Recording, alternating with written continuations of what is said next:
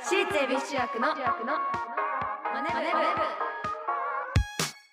朝のタイムが鳴りました私たち私立恵比寿中学です今日の担当は出席番号13番桜井ココナと出席番号14番国分野がお送りしますはいこの番組は私たち私立恵比寿中学のメンバーがマネーお金について学び考え知識をつけるお勉強プログラムですというわけで、うん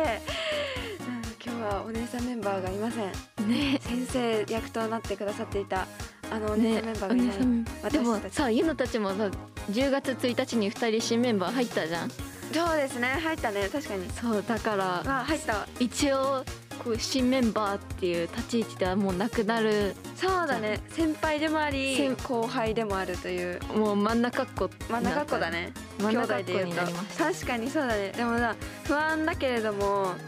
やっぱ私はあ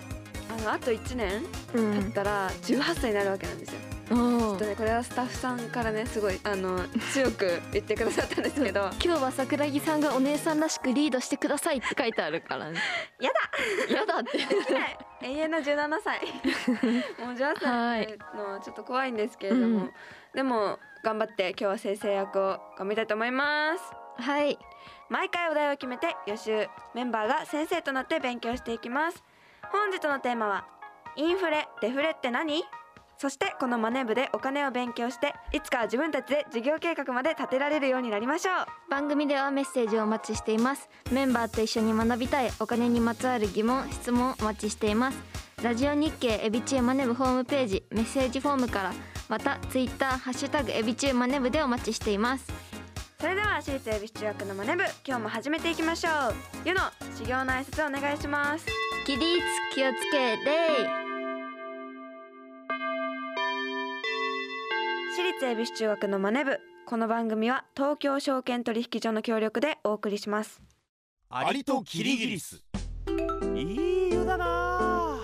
おやキリギリスくんじゃないかアリ課長ご無沙汰しております奇遇だね東大会社を辞めてからは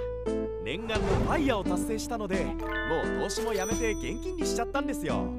えもう現金にしたの相変わらず君はお気楽ですね投資も辞めてしまうとファイヤーにならないでしょうその点私は職場で投資を学び働きながら資産形成を続けていますよ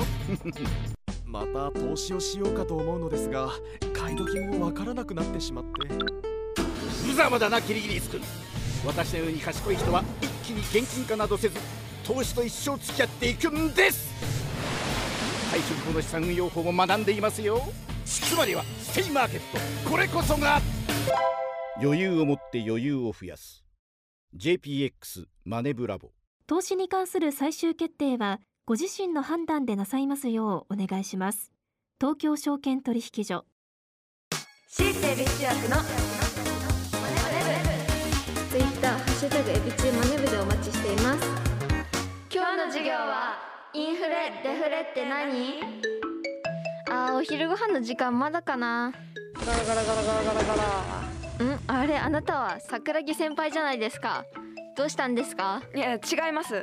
はい私は臨時でやってきた桜木先生ですいや違いますこの前へそ出し衣装でね17歳の生誕祭やったばっかりの桜木先輩ですよね出してません私は何にも出してません出してるのはこのインフレによってお財布から出ていくお金だけです無理やり今日の授業に結びつけないでくださいいやとにかく今日は私が先生ですということで授業を始めますよはい教科書51ページ目インフレデフレって何を開きましょうはい早速ですがいきなり質問ですはいインフレとデフレという言葉は聞いたことがあると思いますがそれぞれどのような状況のことなのかゆのさん説明できますかはいおおできるんだ、はいあできるんだお金の価値が上がったり下がったりという状況のことですあインフレとデフレはいあでも合ってますよねだ大まかに言うとはいそうなんですインフレというのはインフレーションの略で物の値段が上がり続けている状況のことです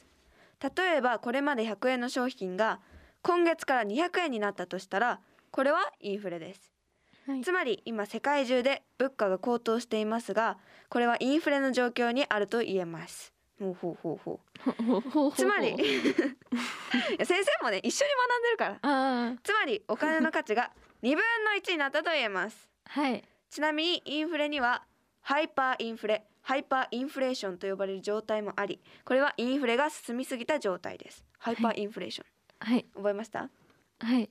ハイパーインフレで有名なのはアフリカ南部のジンバブエという国で起きたものでこの国の通貨ジンバブエドルは2000年代に激しいハイパーインフレを起こして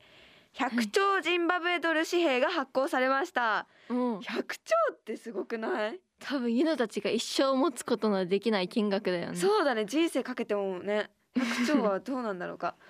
お金の価値が下がったのでちょっとしたお買い物でも札束は持っていかなくてはならない状態になってしまったからですえ100兆円札とか見たことあるな いよえでもさなんかさ社会のさうん授業で多分ユノ小学生の時にうんすっごい札束いっぱい抱えたおじさんたちが多分コンビニの前でうん3人くらいでカバン持ってる写真見たことあるすっごいたくさんの札そう束たくさんの札束抱えて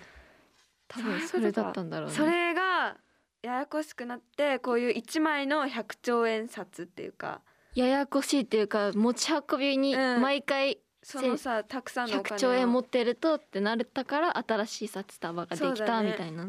ちょっとしたお買い物でも札束を出すってそれだけ聞いたら羨ましいように感じるけどもお小遣いで「はい今月は1兆円」とかなっちゃうかもしれないってことですよね。うんだから、そうですねジュース1本買うだけでも、うんこう札束をもうたくさん抱えてあコンビニ行ってジュース買わなきゃっていう状態になっちゃうってわけですよね。ねえもうそしたら買いたくなくなっちゃうよね買いたくなっちゃうなくなっちゃうよね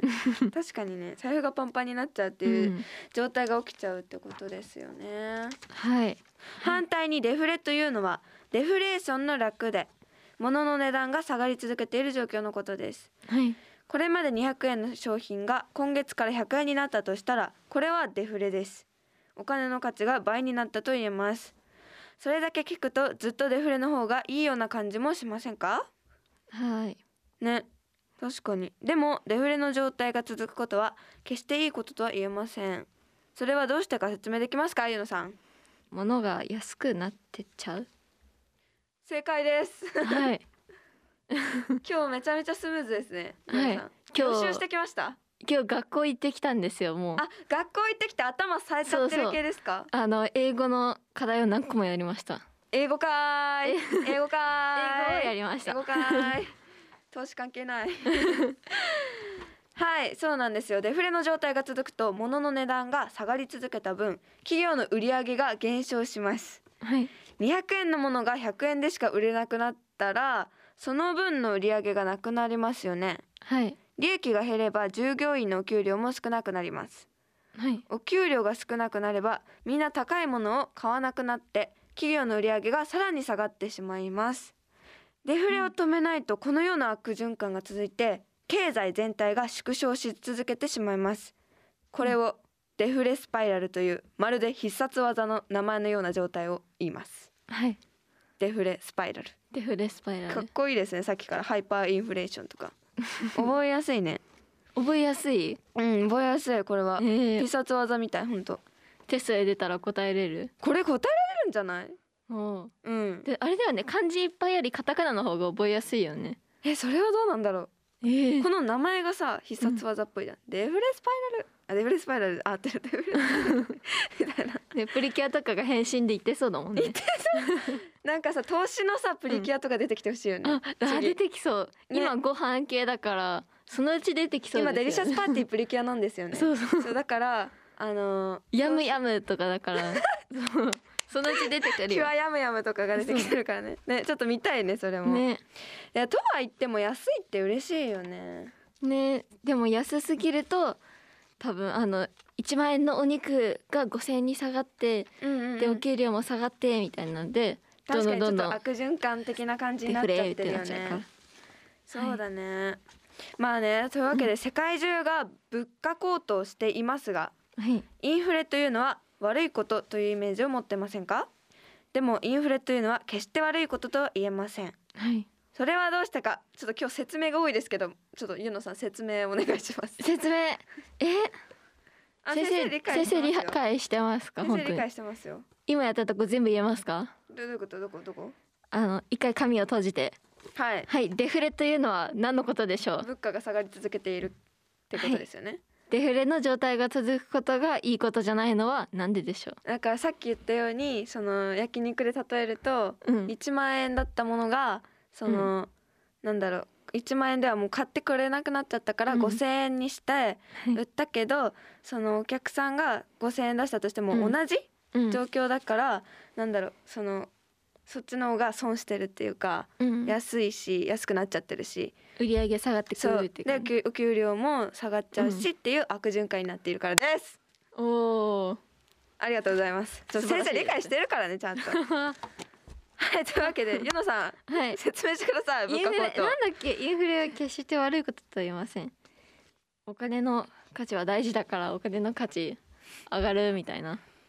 ヒントはさっきのデフレが続くこととは逆の状態を言います。えーということはお金の価値が上がってみんなが大事に使うよう になる大事上がる